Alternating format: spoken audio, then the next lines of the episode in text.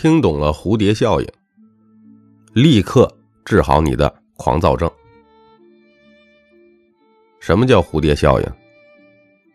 美国气象学家经过研究发现，一只在南美洲热带雨林的蝴蝶，偶尔扇动的几下翅膀，可以在两周后引起美国德克萨斯州的一场龙卷风。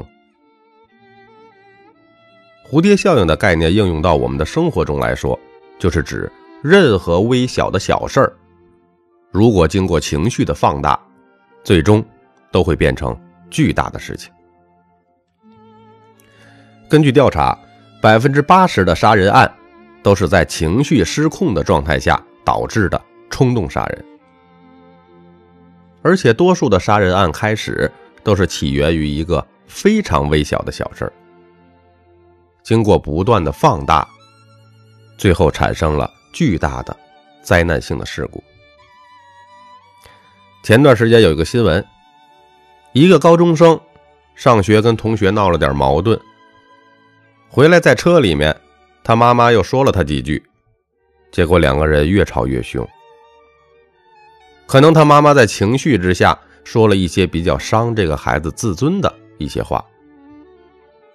这个高中生从车里冲出去，就跳桥摔死了。这些其实都是蝴蝶效应。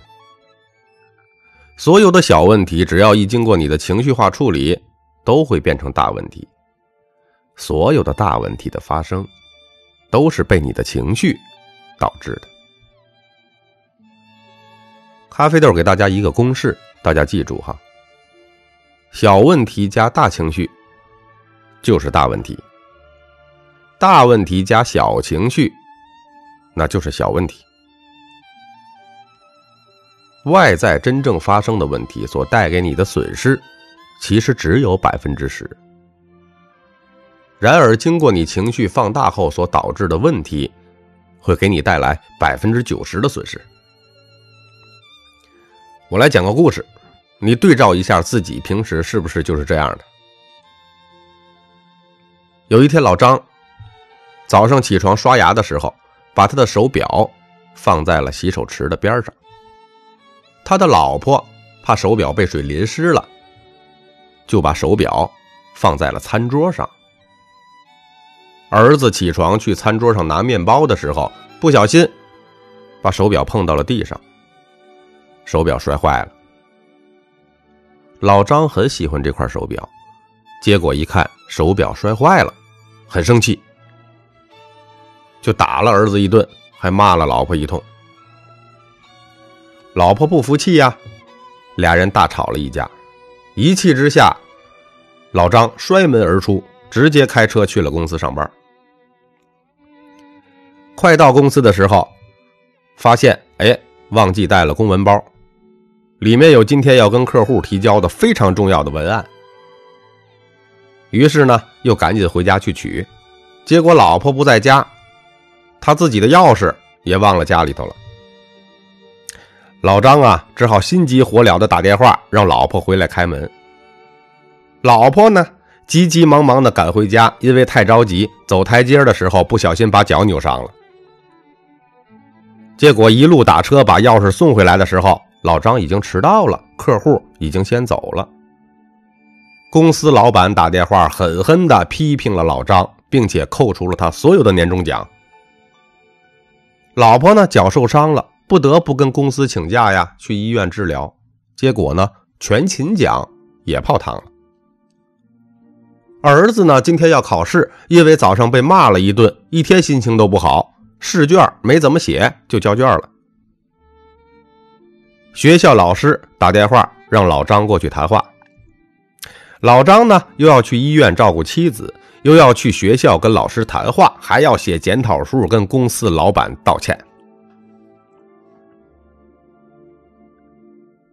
其实整个事情，手表摔坏只带来了百分之十的损失，但因为这百分之十的损失不断的被他们的情绪放大之后，最后给他们造成了。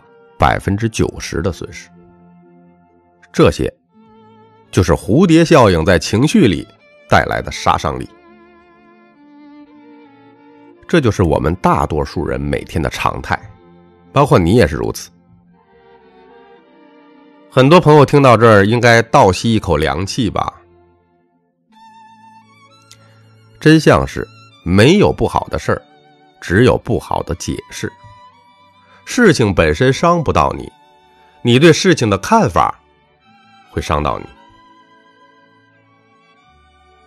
再讲一个让你震惊的故事。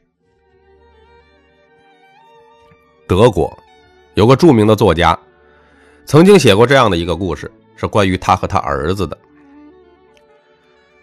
他说有一段时间，他特别的烦躁、焦虑，感觉什么事都不顺心，生活一塌糊涂。有一天，他儿子考试回来，把卷子给他看了一下，结果没及格。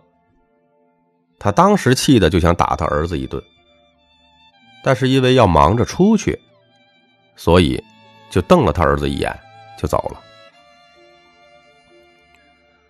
第二天，他无意中看到了他儿子写的日记。日记是这么写的：昨天我考试没及格，回家的时候很害怕爸爸会打我。结果爸爸没有打我，还很慈祥的看了我一眼。真开心，我有个好爸爸。这个作家直接呆住了。他又把儿子的日记往前翻，同时他把自己写的日记也找了出来。有一篇日记，儿子写的是。今天外面下下着蒙蒙细雨，简直太美了。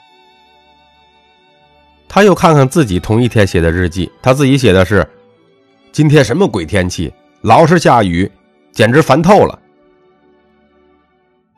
他又往前翻，有一篇儿子写的是：“隔壁汤姆叔叔拉的小提琴真好听，音乐太美妙了。”他又看自己同一天写的是。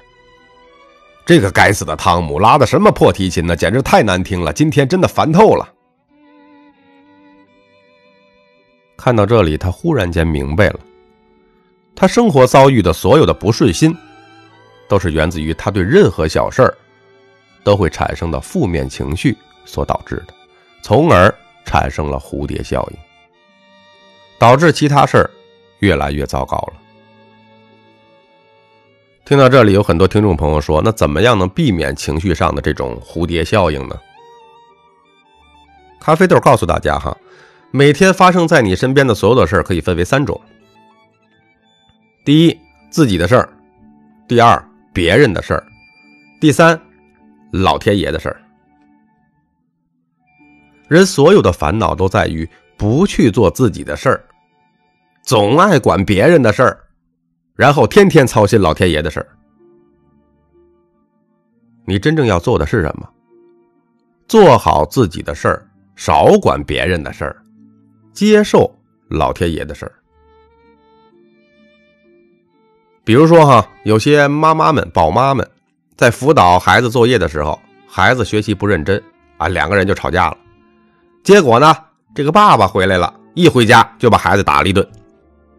结果妈妈还很心疼，很生气，说：“你打的太重了。”两口子又开始吵架，还要闹离婚。事情真相是什么呢？就是这个爸爸犯了爱管别人的事的错误。比如辅导孩子作业一直是这个妈妈的事情，辅导过程中有争吵，也都属于正常的现象。而这个爸爸呢，要不以后就你辅导。这属于多管这个事儿啊，不仅没对事情有任何的好处，反而把事情搞得更严重。这就是典型的，啊，给自己带来的烦恼。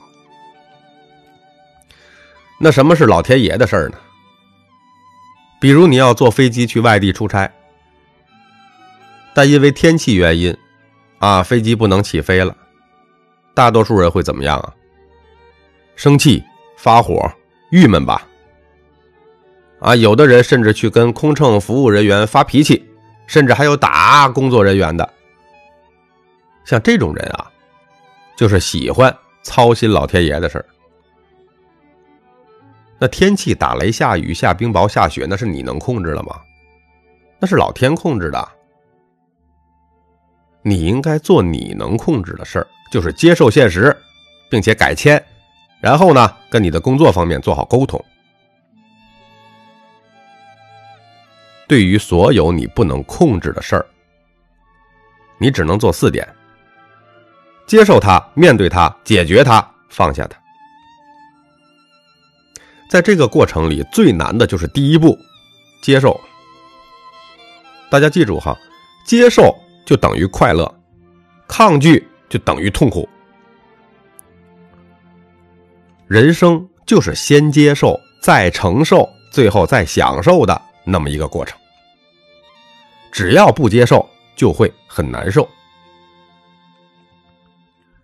你和家人在一起，和同事在一起，和合伙人在一起。永远要记住，我们可以追求完美，但也要必须接受彼此的不完美。很多人总是对自己毫无要求，啊，又希望别人都是完美的，用圣人的标准要求别人，用贱人的标准要求自己。全天下没有完美的公司和团队的。一个公司最大的悲剧是什么？上班的时候，老板骂员工；下班的时候，员工骂老板。面对任何人和事儿，其实你就只有两个选择：要么拿起，要么放下。如果一直纠结，那就等于慢性自杀。然而，有很多人已经纠结了十几年、几十年，有的甚至纠结了一辈子。就像很多婚姻，很多女人。从入洞房那天晚上就开始纠结，我是不是嫁错人了？从入洞房那天晚上就开始纠结，纠结一辈子。你说你这一辈子能好吗？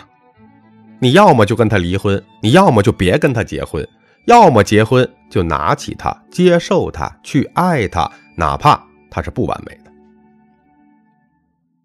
大家说什么叫纠结呀？纠结就是拿不起又放不下。又觉得他不够完美，又觉得离不开他，你这不疯了吗？啊，很多人就是这样，一天到晚说这个公司不好，哎，你偏得在这个公司上班，在这个公司拿工资、拿奖金，背后又嫌弃公司、嫌弃老板，你这不就是出卖自己的灵魂吗？我们要学会四个字哈，叫入乡随俗。能入乡随俗，你才会有力量。你当下拥有的就是最好的。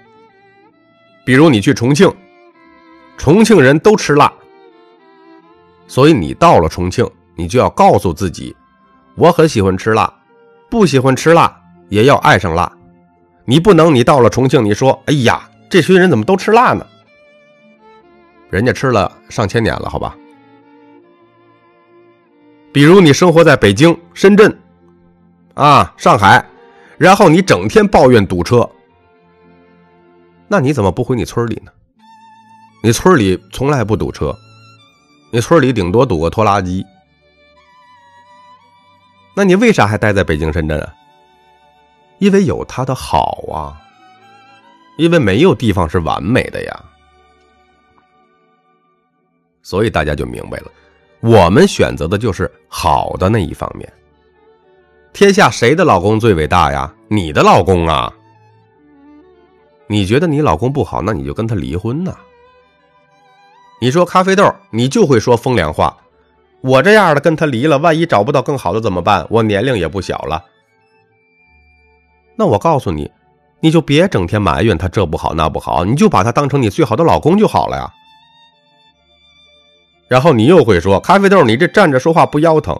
你可不知道我老公这人呢，多气人呢，坏毛病一堆啊！我当年就是瞎了眼呢，不拉不拉不拉。”我还能说啥呀？你这么喜欢自己折磨自己，那你就继续折磨自己一辈子吧。我要讲的第二个重点，反思。你所有的痛苦烦恼，都是因为你的期望落空导致的。什么叫期望落空啊？就是你本来觉得这个男人应该会对你一直特别好，关心你、照顾你、帮你做家务、按时回家。结果发现这个男人啊，家务也不帮你做，还经常的出去喝酒、应酬、聚会，晚回家，你就痛苦了吧？觉得这个男人当初骗了你，对吧？这就叫做期望落空。期望落空的本质，就是你认为一切问题都是别人造成的，认为全世界都辜负了你，都是别人伤害了你。这时候你就陷入了被害者思维，所以你就会痛苦、烦恼、暴躁。如果你换一种角度来想，你认为你老公现在这样对你根本不是他的错，而是你一手造成的，你就从被害者思维转到了责任者思维。是你把别人害成这样的，你还痛苦啥呀？看自己错在哪，然后努力改就完了。有朋友听到这儿又开始说了：“咖啡豆，你就瞎扯，我哪里有错啊？明明是他不回家，没上进心，天天鬼混。”那我现在就想问问你了：你当年刚认识这个男人的时候，这个男人优不优秀，对你好不好？不好的话，当年你不会选他的。一个这么优秀的男人跟你在一块这么多年，变成了现在你说的这个鬼样子，不是你的错是谁的错啊？一个企业、一个公司更是如此，老板要带头的深刻反思、否定自我、批判自我，而不是发现了自己的问题还为了面子顽固不化。普通人啊，总是认同自己。挑剔别人，高手们都是认同别人，挑剔自己。每一个事情造成的结果，都是你反思自己的好机会。好事能学到东西，坏事也能学到东西。比如说，你谈了八个男朋友都分手了，那你就要从中去反思是什么原因啊，然后去改正啊。你不能说，哎呀，这个世界没一个男人是好东西。有些人做销售，东西卖不出去，然后说，看来我这辈子不适合做销售。销售这个职业根本不是人干的活，这都属于愚昧，还没有长大。你干了一年的销售，然后最后证明自己不适合销售，那你不是自我毁灭吗？销售就等于钱啊。然后你说你不适合销售，那不就等于说你的口袋不适合装钱吗？你应该反思自己存在哪些问题呀。第三个，就是你看到结果比你好的人，你要对标他来反思自己。我经常对你说哈，不要太相信你脑袋里的想法。如果你那个想法很管用。今天你应该很成功才对呀！在这里呢，咖啡豆送给大家几句非常重要的话，大家可以回听几遍。遇到不如自己的人，要坚定自己的想法；遇到和自己差不多的人，要怀疑自己的想法；遇到比自己优秀的人。要否定自己的想法，接受一切外在问题的发生，反思一切自我解决的方法，你就进入了觉醒的道路。我是大家的主播三百六十五天咖啡豆，如果觉得有一点点的收获，请您订阅并转发专辑，咖啡豆一定努力创作，播出更加优秀的内容。感谢您的收听。